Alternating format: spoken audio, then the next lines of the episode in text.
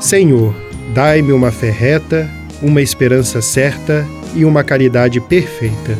Assim como São Francisco de Assis foi livre para amar a Deus e ao próximo, você pode escolher livremente fazer o bem. Seja um frade franciscano.